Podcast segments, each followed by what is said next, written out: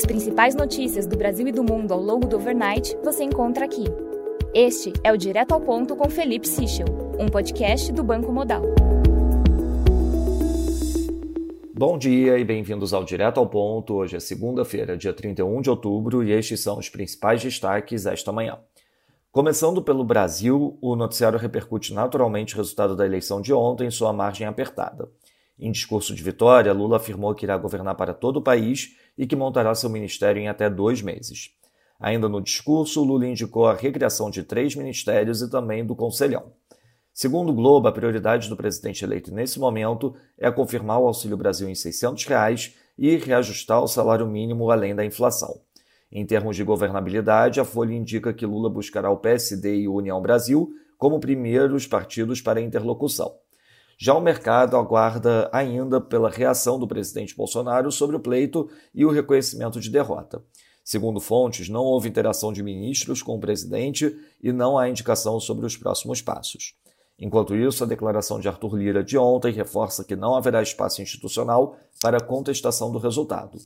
O noticiário indica também a existência de movimentos de caminhoneiros em alguns pontos do país. Passando para o setor internacional, na Alemanha, as vendas no varejo tiveram variação de 0,9% no mês, acima do esperado menos 0,5%. Com isso, a variação year over year ficou em menos 0,9%, acima do esperado menos 3,4%.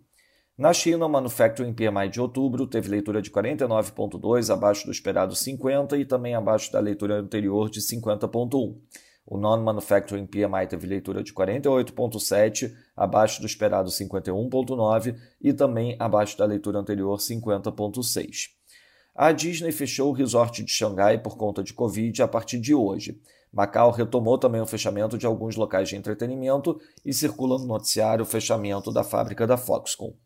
Ministério das Relações Exteriores da China afirma que controles de exportação do governo americano impactam diretamente os direitos chineses e devem ser retificados. Na agenda do dia, destaque às 10h45 da manhã para a divulgação do Chicago MNI e às 11h30 a divulgação do Dallas Fed nos Estados Unidos. Nos mercados, o dólar index avança 0,29%, o peso mexicano desvaloriza 0,38% e o ramo sul-africano desvaloriza 0,88%. No mercado de juros, o título americano de 2 anos abre 8 basis points, enquanto o título de 10 anos abre 6 basis points. Já no mercado de ações, o S&P futuro cai 0,47%, enquanto o DAX avança 0,10%, e no mercado de commodities, o WTI cai 1,16%, enquanto o Brent cai 0,93%. Essas foram as principais notícias do overnight. Um bom dia a todos. Até o nosso próximo podcast direto ao ponto do Banco Modal amanhã.